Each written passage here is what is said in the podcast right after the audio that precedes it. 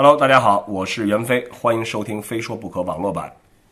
嗨，大家好，我是 Kicker Club 的管墨。在这期呢，我们是邀请到了一位嘉宾。呃，大家也都知道，在近期关于上海 Top Toys 滑板公园的要关闭的消息是传得沸沸扬扬。那么今天我们也是特别邀请到了 Top Toys 滑板公园的主理人之一周伟来到我们的录制现场。呃，大家好，我是周伟。在这次节目正式开始之前呢，还是按照惯例，我们又从呃听众朋友发来的问题当中选取一些问题来进行解答。我来先看一下这位听众朋友，他的微博名字叫阿凯 SK 八。他说：“袁老师你好，我是来自杭州的滑手，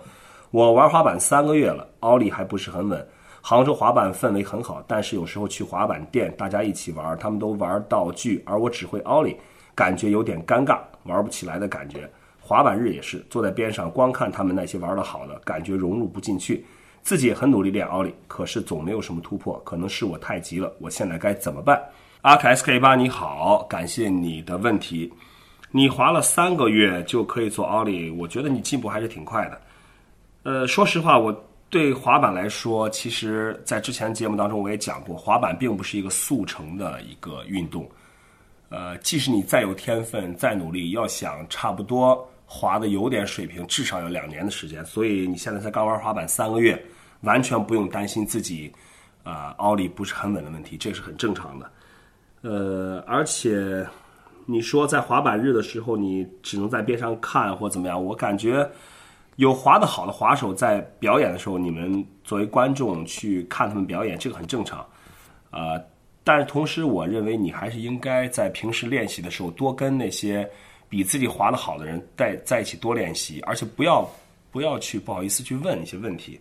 呃，很多时候可能新滑手会觉得啊，我是菜鸟，我是新手，所以我很不好意思去跟那些玩得好的去请教也好，或者去跟他们一起滑也好。但是你可以想一下，任何一个滑手，他玩得再好，他都是从初级，从什么都不会开始，一步一步到现在的。所以我相信，呃，他们也都会理解你们这些滑板新手的这种心情。只要你有什么不明白想请教的，我觉得你大可以去。向那些滑的比你好的人去请教，跟他们一起练习，这样的话进步会更快。所以没问题，你才三个月，我相信如果你保持这种热情，两年之后你应该会滑得不错。看一下这位微博听众朋友，他的名字叫蚂蚁轩，他说：“嘿，大元哥你好，请问你对滑板教学收费这种情况是怎么看待的？希望你在下期非说不可可以帮我解答。关于滑板教学收费这个话题，其实啊。”我们觉得这是个很好的问题，而且今天刚好周伟也是来到我们的录制现场，呃，他在 Top Toys 这几年当中也是办过很多滑板的培训班。等一下我们会在节目当中跟周伟讨论一下关于滑板教学收费的问题。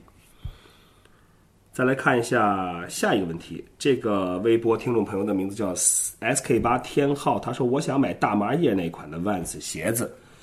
呃，请问哪里可以买到？你是指的在七月份这期 AV Classic 是吗？我知道你说的那款蓝色的，但是我想告诉你，那个不是大麻叶。其实我在第一次看到这个鞋款的时候，我也以为是大麻叶子，但其实它的图案你仔细看一下，是加州的一个著名的代表性植物棕榈树的叶子的图案。呃，我不知道是否设计师在设计的时候也是有意而为之，真的是乍一看还是蛮像。呃，至于你想问在哪里可以买到，我想告诉你，我们目前在全国的很多城市都有。我们 Vans 的滑板的代理店铺，你可以到网上查询一下，应该可以找到可以购买到这款鞋子的店铺。来看一下这位听众朋友，微博名字叫大琛子零七，他说：“袁总，上一期非说不可说到了软硬桥的问题，你是应该是指桥的转向垫的这个软硬对吧？我想问一下高矮桥的区别。现在我看了桥的品牌里低桥比较多，好像只有 Independent 才有高桥。”为什么高桥很少？是不是低桥更容易做动作呢？在这里，我想，呃，说一下我的看法。我认为目前市面上其实高桥和低桥并，我觉得，我觉得市场的份额是差不多的，基本上一半一半吧，并不是高桥很少，而是有可能在国内似乎是喜欢用低桥的滑手相对多一些，呃。并不是因为低桥更容易做做动作，在我看来的话，像高一点的桥的话，在做 grinding 的时候，比如说五零五零或者是 Smith grind 这种动作的时候，可能高桥会更容易保护到桥的主钉不被磨损，而且可能呃高桥因为它的可以使板尾离地的间距比较大，所以你在做动作的时候可能更容易得到一个比较大的 pop。那低桥呢，相对来说它的重心比较低一些，有可能会更利于完成一些细腻的技巧性的动作，而且通常低桥的转向垫是比较硬的，所以给一些滑手感觉会比较稳稳定。呃，这也是很多滑手喜欢用低桥的原因。呃，所以说不管高桥低桥，都是按照滑手个人的风格和习惯来去选择。不管高桥低桥，能做动作就是好桥。对，没错。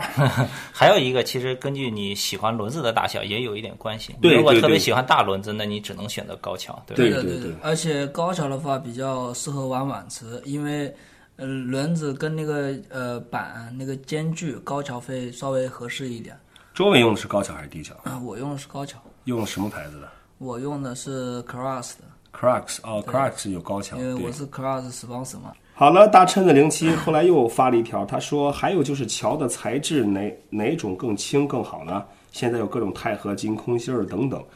呃，关于桥的材质呢，随着科技的进步和时代的发展，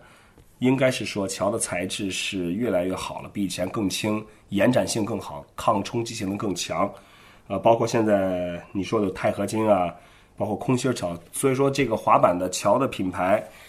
这公司在在减轻桥的重量的方面，可能也是算是挖空了心思去去从各个方面去尽可能的把桥的重量减轻一些。呃，不过本身这两这两两个支架的重量加起来没多少，所以我我感觉其实你主要是心理作用。这个呃对对，感觉不出来你现在给我一个钛合金的桥，我也用过，空心儿桥我也用过，你再给我一个普通的，其实差别并不是很大。呃，有有可能在实际的使用当中，嗯，你一旦习惯了之后，再换另外一种，可能会感觉到差别。但是是，其实我觉得对我来说都一样。但我觉得钛合金可能不是特别适合大众去用。第一，除了价钱的昂贵以外，嗯，而且它在织一些铁边的时候，钛合金因为它那个金属太硬，嗯嗯，呃，容易卡死。是吗？呃特别是卡石边的时候，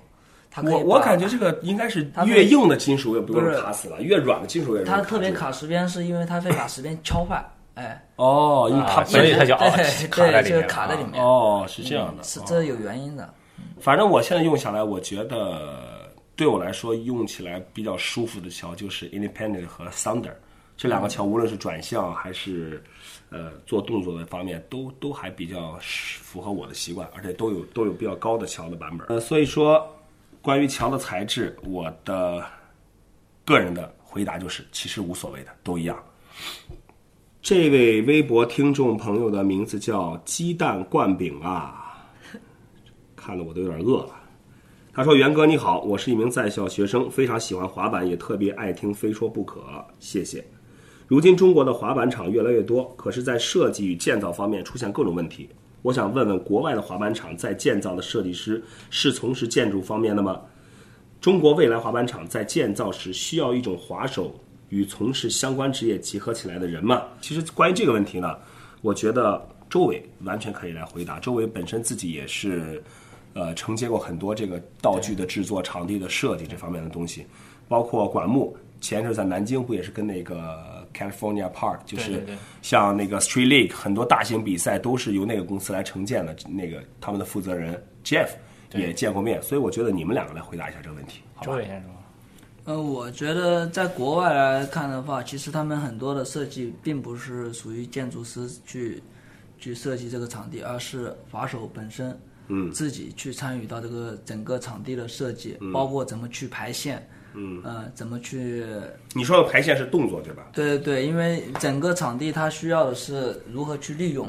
他们的坡啊、角度啊，去让你整个滑板在场地里面可以运转的起来，这这一点是特别重要的。我今今年三月份的时候去美国，不是去过那个 California Skate Park 嗯 Design 吗？他们公司就是真的是特别专业的。你看他们任何一个滑板场的图纸厚厚的一大摞，然后他们说又新接了一个新的活儿，是给美国哪一个城市的一个公园做整体的规划，就有点像那种城市规划的公司，就是就是做的特别特别专业。所以我觉得这个以后向专业化发展是肯定的一个趋势。对对对呃，至于有没有滑板人参与呢？我觉得随着滑板在中国的发展，滑板人越来越多，以后肯定各个行业里都会有滑板人的，对的吧？你不只是建筑行业，以后所以说，这位听众，如果你以后学的是城市规划或者建筑行业，你以后工作以后再 再再，比如说接到一个活儿，给哪一个城市做规划的时候，是不是也适当的公园里添加一些可以滑板的元素也可以？对对对，呃，我我觉得，因为我其实接触滑板道具也挺早的，之前也帮助过呃很多赛事去设计过道具，包括呃包括这个图纸的这种、这种这种去制作。我感觉在之前，其实对于场地的道具要求。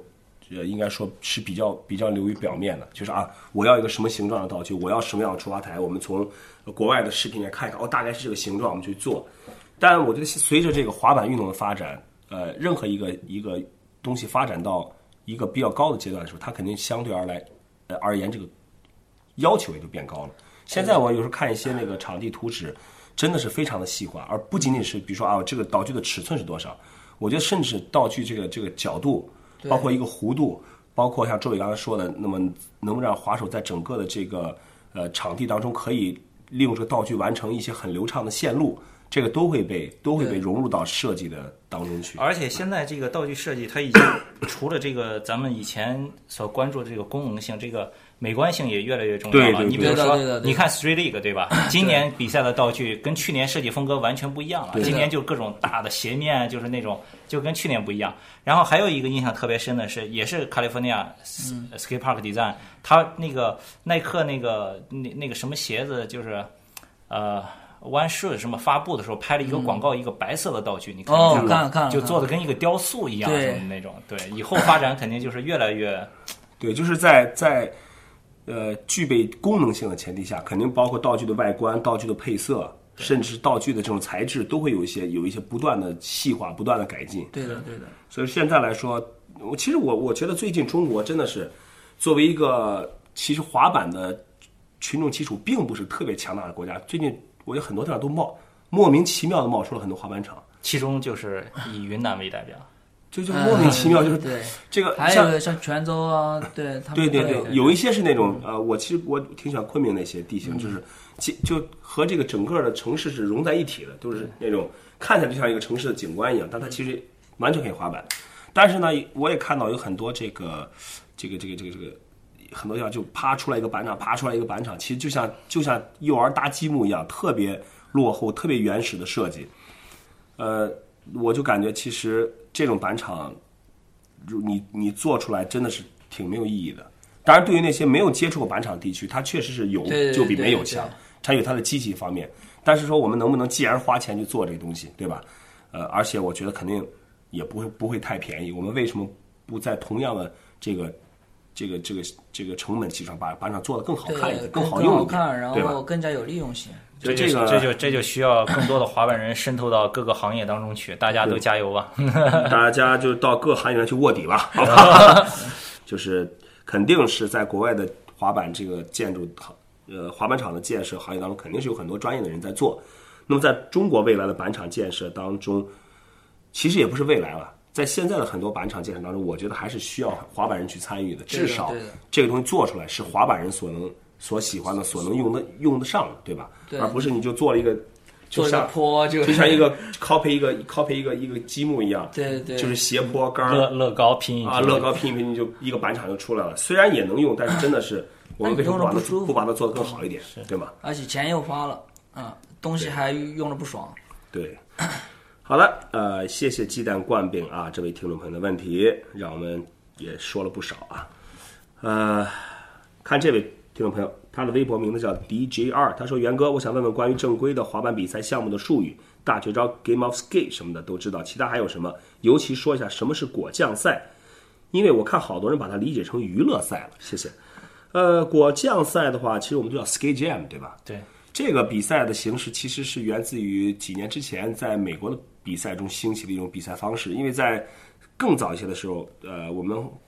绝大部分比赛的形式都是由滑手单独每一个滑手上场，然后每人可能获有一分钟的时间来完成一个动作，就有点像自由体操，单人上场。那么同样一种比赛形式用的久了，大家也不免会有一些厌倦。那么果酱赛就应运而生了。果酱赛就是指在规定的时间内，在同一个场地可能会同时有三名甚至五名滑手同时在场上比赛。呃，然后呢，相对应的场边也会有四到五位裁判来一对一的来来看各自负责滑手的表现。这种比赛的形式的特点就是场面非常热闹，感觉满场都是滑手啊什么的，但是每个人还是在按照自己的这些线路在比赛。而且对滑手来说也比较放松，像平时玩，一样。对的，对的对对，你就一个人在场上比的话，万一那种大赛，其实心理压力很大的。对的我就记得之前在我我在还比赛的时候，就你平常练习的时候就特别放松，对，呃，做什么都能成。一到比赛，自己一个人在场上，马上 哇就就不行了，已经就就做什么成不了什么，对吧？所以像我，因为也比过这么多次赛，一一般还是最喜欢参加的还是果酱赛，因为你比较放松，而且敢去拼，因为有人跟你一起去拼，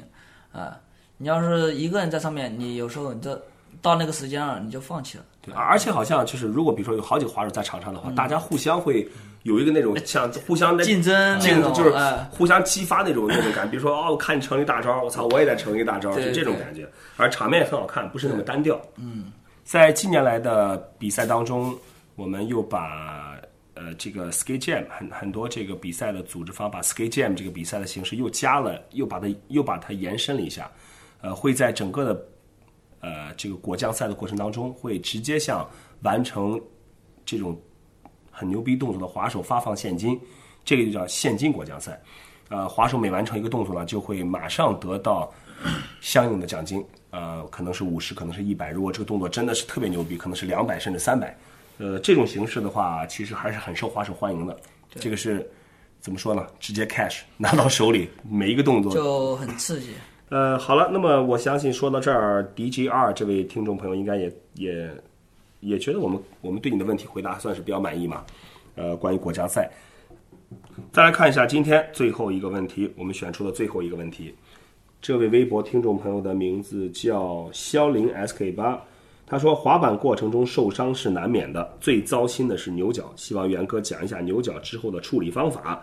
因为有的时候处理不好会很麻烦的，二十四小时之内一定要冷敷，并且不能做任何处理，这个非常重要。希望你能告诉更多的滑手。感谢肖林 SK 八，呃，跟大家分享了这个关于滑板受伤的其中的一个经验。要其实崴脚要看你那个崴脚的受受伤程度，如果特别严重的话呢，你要先去医院拍个片，然后再用冰敷四十八小时，四十八小时以后再用热敷，然后二十四小时。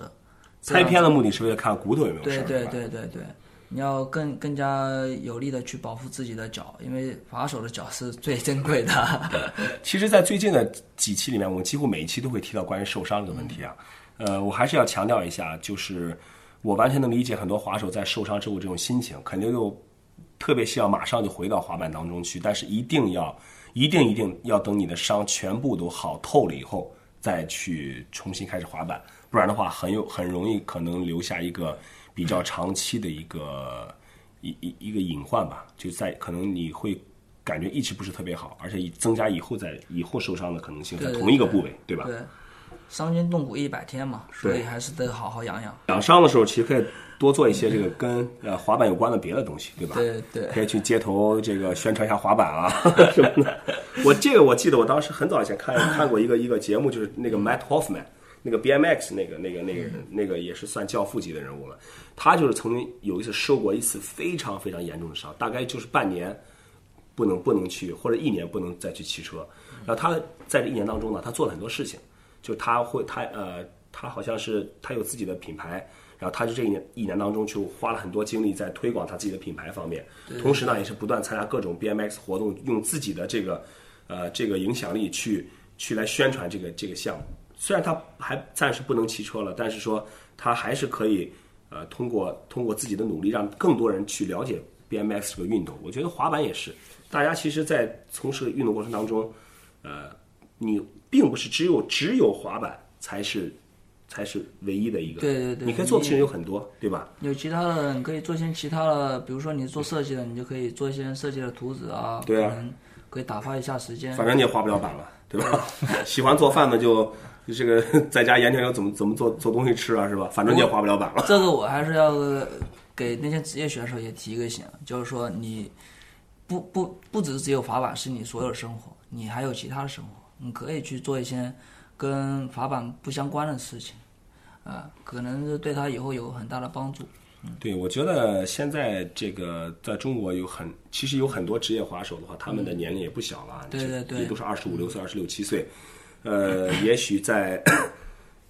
呃，在将来的这个这个生活当中，你可能真的要考虑一下，除了滑板之外，我们还喜欢做什么？对滑板是我们我们的我们的特别喜欢、热爱，这是毫无疑问的。但是说，呃，我们是否我们的滑板人在滑板之外都能做什么？我看到很多国外的滑手有对有可以画画的，还有做音乐的，还有什么，总之啊，雕塑很多各种职业是很很丰富的。对，我觉得反过来可能是很丰富的这种其他的这种滑板之外的生活，反而也也会反过来影响到你滑板的一些风格啊、一些思想什么的。就像费峰一样，看他喜欢音乐，喜欢对对对很多东西，对我觉得关于这个话题，可以我们其实我们其实刚其实有点跑题了，你知道吗？刚才只是说这个说什么滑板受伤了，是吧？怎么就说到这儿了？没问题，没关系，没关系。这个这个话题我觉得蛮有意思的，我们也许下一期可以或者再找一期我们专专门的来聊聊这个问题。可以可以好吧好的，我们今天的回答提问就到这儿。我们同样会从今天这些呃提问的听众朋友当中抽出两位幸运听众，送出我们的礼品，好吧？OK，我们来正式的进入今天的话题，就是关于 Top Toys。最近呢，这个有一个新闻，可能很多人都看到了，说 Top Toys 马上要关掉了。这个新闻出来以后，我看也很多人发微信我说：“哎，怎么 Top Toys 要关了？”我对想说，我都我都不知道。我说这一个传的沸沸扬扬。然后呢，Kicker Club 呢，我我没有转这个新闻，我主要是觉得想要这个当面见到周伟，然后核实一下，看看到底究竟是怎么事情。对，因为毕竟周伟，一个是他也是 Top Toy 经营了几年了。呃，从一零年一直到五月四份，四年了。其实 Top Toy 算是上海第一个比较正式的这种滑板人自己做，滑板人自己来经营、来运营的一个一个一个板厂。那周伟作为呃这个板厂的主理人之一，我我们现在就很想听听他对于对于这个传闻，就是关于 Top Toys 要要要要关闭的这个传闻，最近到底发生什么事情了？对，给大家来来来聊一聊。可以可以。今天我过来也是给大家一个合理的一个说法啊，或者是不是来爆料的吗？哎，那你就当爆料吧。是这样的情况，就是说我我两个股东啊，阿杰和小鸡他们是主要的主理人，嗯，然后呢，就是他们两个现在目前正式已经就没有做呃这个板厂的经营了，还有店铺的。呃，小鸡，我记得他现在是是比较专注于做那个，是一个高高端的这个洋服定制，对吧？对对，公司高就在公司边上。然后呢，就阿杰嘛，然后大家都已经有了也成家了，然后像滑板这个一块，毕竟也是挺费时间的，挺费精力的，肯定要为了生活要去奔波一些事情。嗯。啊，也有自己的，现在也有自己的工作。嗯哼。啊，可能就两个人也抽不出身，然后他们俩就从这一块出来了。嗯。然后，但是 Top Toys 还是存在的。嗯哼。就是说，不是说这个呃板厂或它是这个公司。啊、公司是存在的，然后转型专专门去做活动啊，做什么的。首先一点，我阿杰、小鸡，嗯，不会因为利益的东西然后去分开，对，就是说我们还是在合作是的，只不过是呃，原来我是拿工资的，现在我们就是没有工资这一块的收入，嗯，但是有活动，就是说我们做活动啊之类的，我们会拿提成，然后也是合作合作式的去去做活动，嗯嗯，去做一些其他也就是说，这个等于现在是等于是 Top Toys 的这个这个这个经营模式 或者经营这个经营这个管理层发生一个改变。呃，对对对，并不是因为你和小齐和阿杰你们三个人之间有什么问题啊导导致什么，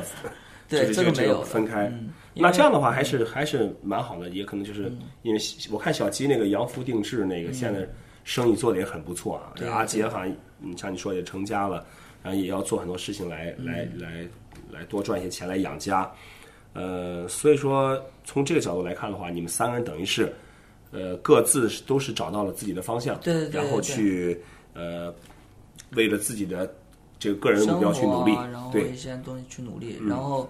嗯、像我吧，因为滑板就是我所有的生活，那嗯。我肯定会继续去把这一块去做的更好一点。嗯，呃，可能后续会有一些大的转变，嗯包括也是把想把板厂啊店啊，全部慢慢的更加正规化。嗯，包括开始我们提到的教学啊、可能会把教学这一块主要抓起来。嗯嗯，Top Toys 做了四年多啊，在我的感觉当中，我对 Top Toys 有个什么感觉？就是，其实我，呃，Top Toys 其实也并不是很远，坐地铁原生体育馆下下来就是。对，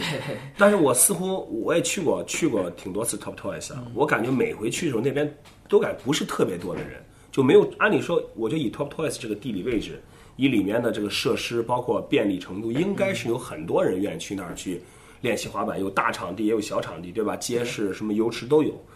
呃，但是你似乎这个 Top Toys 始终处在一个这个不温不火的一个状态当中。周围，你觉得这是为什么？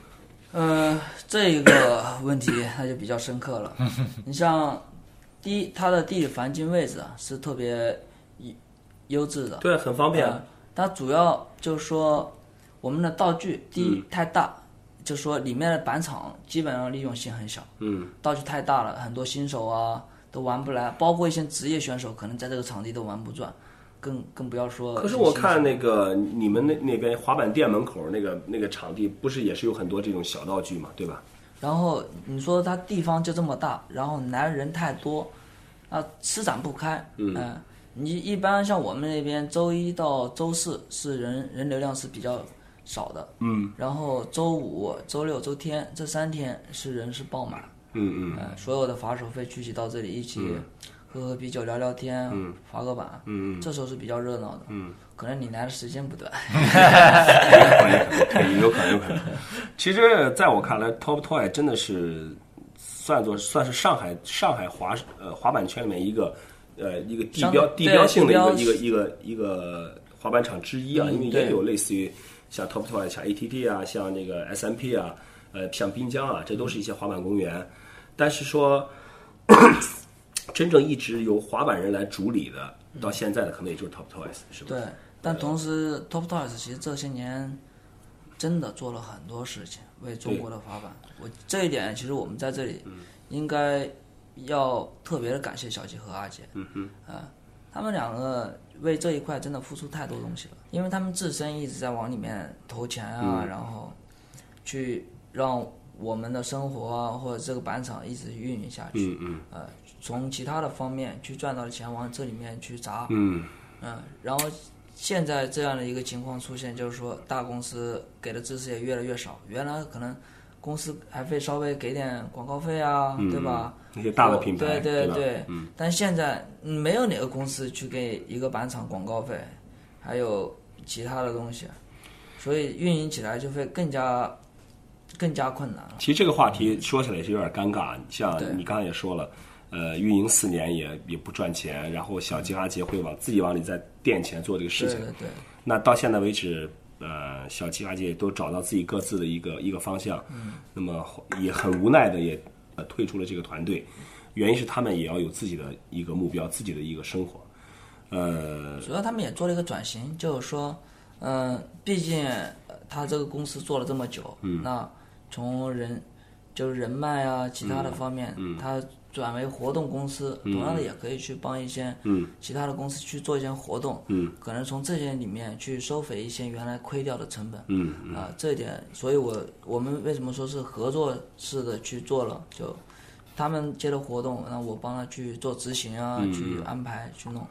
啊。所以说，现在看来，在中国这种板厂运营直接面临一个特别大的问题，就是如何去通过运营板厂来盈利，然后让这个板厂可以可以更好的去生存下去。他只能说，嗯、你最多这个板场经营的好，那最多就是持平。嗯，你不可能说是去赚太多太多钱。嗯哼。嗯，你而且这些盈利点就是广告，呃，就说别人来你们这个地方拍摄东西，拍一些照片啊，然后之类的，啊，然后做比赛，做比赛大公司投钱去做一场比赛，你相当于也是一个活动公司，这样去做执行。而而这一块的利润又小的可怜，而且费人力费物力。说到这儿的话，正好刚才我们不也说了嘛，这个有一个微博名字是蚂蚁轩的听众，他提出这个问题说，对滑板教学收费这种情况是怎么看待的？我们说到这儿的话，说到这个运营，我觉得嗯滑板教学肯定是滑板场运营的一部分，对吧？对，而且这个将会成为后面五年最重要的一块运营，呃因为中国的滑板啊，它始终没有正规化，嗯一直都是大家很零散的去各自滑各自的。应该说滑板教学一直是没有一个正规化的一个东西，对对吧？，你全部都是啊、今天来个小孩，那我偶尔教你，教一教你。对，然后后面就没有。我们周围，我们来首先来说一下，就是关于滑板教学，首先你认为，嗯，应不应该收费？我觉得这必须得收费。嗯，为什么呢？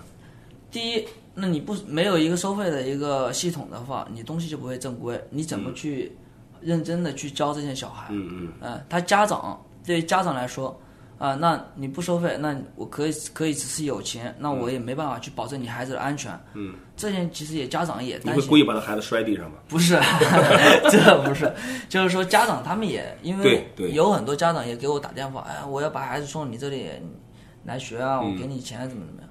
但我目前我们还没办法去马上去做到执行，嗯肯定要等 T T 这就是说就是后续合同啊什么东西都全部弄完。就是收费是是肯定需要的，但是说如果要收费的话，就必然是呃相应背后要有一套完善的这个一个一个，无论从呃收费教学的系统教学系统啊，会有一个一一套完善的东西。包括安全啊，就是说，呃，安全这一块特别要注重。就是说你教学的话，因为你现在来学的小孩越来越多，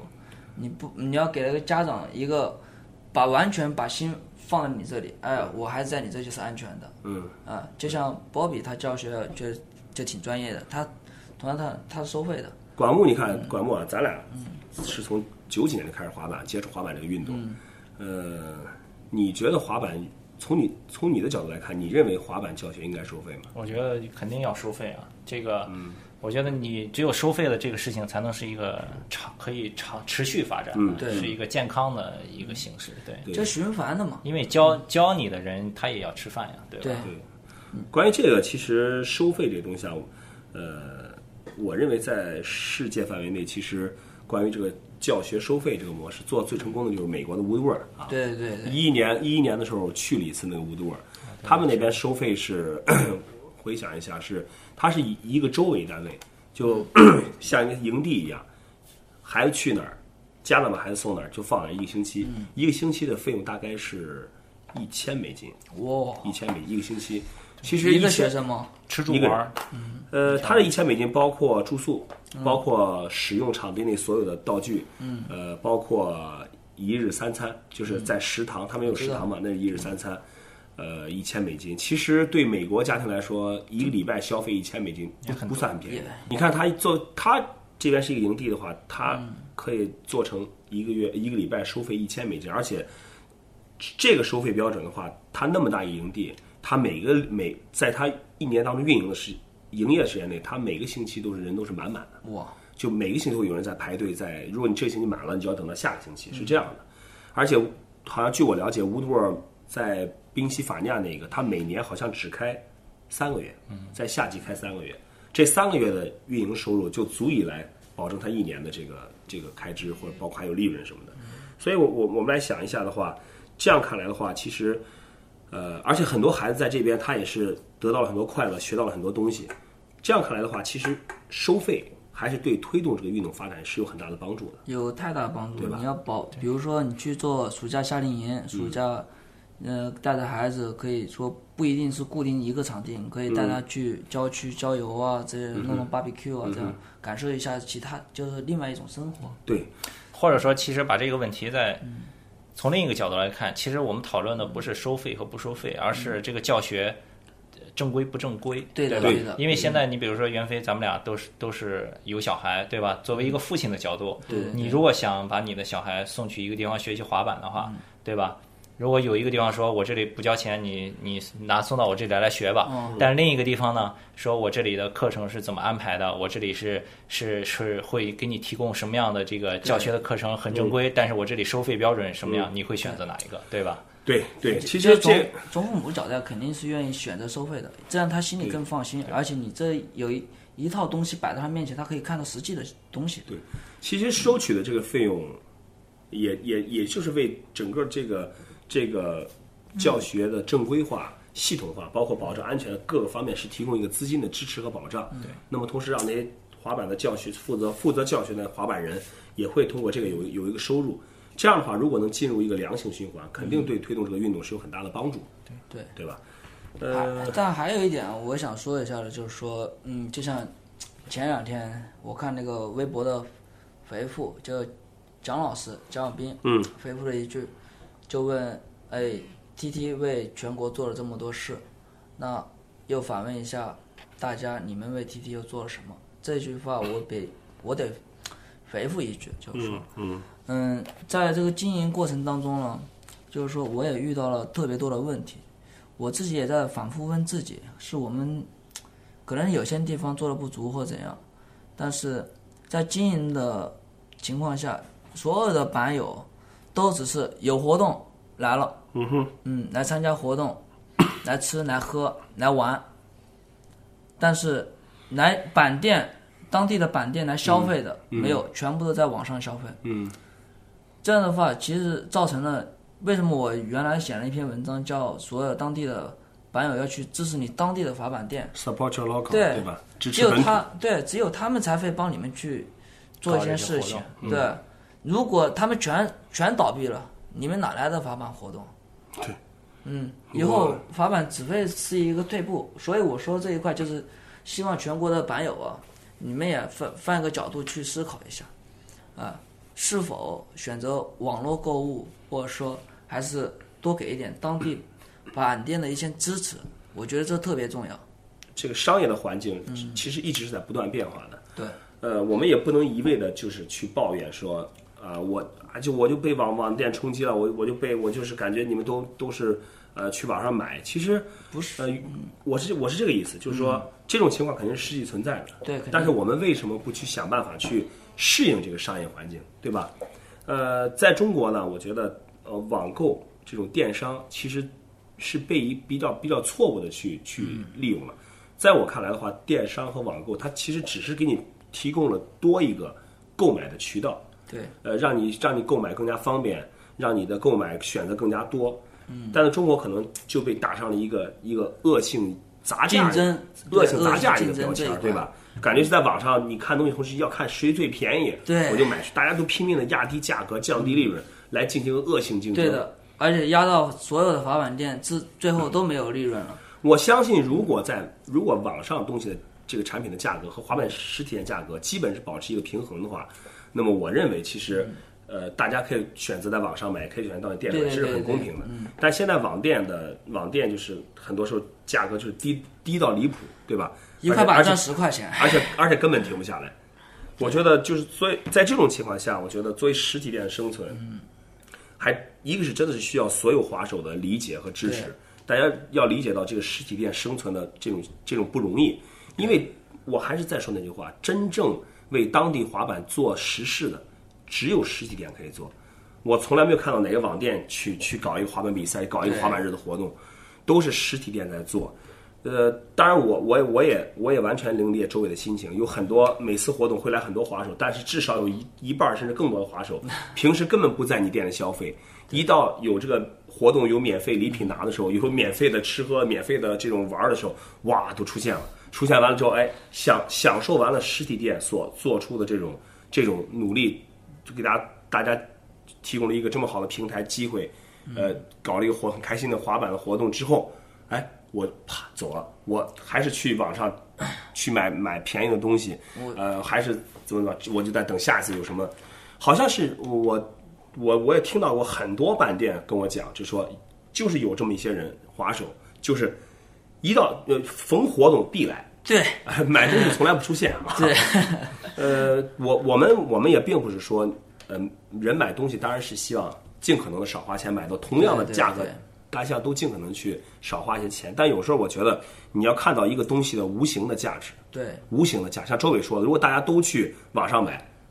不需要滑板店了，对，那谁你买了滑板之后，谁谁来组织这些活动？谁来做这种这种这种滑板的这种这种聚会推广？谁来去做？还是要靠实体店做。在这里，我还是想跟所有滑手在听这个节目的滑手，我还是想衷心的跟你们说一句，呃，尽可能的，尽可能的，只要你的条件允许，还是尽可能去支持当地的实体板店吧，因为只有他们才是真正在推动滑板的前沿当中起到一个冲锋陷阵作用的人。对对对，如果我们的我们的这些这些这些斗士们，这些奋斗在滑板店 一线的斗士们，全部都牺牲了，那你觉得你们以后你们以后的城市当中滑板气氛会是个怎么样一个情况，对吧？对。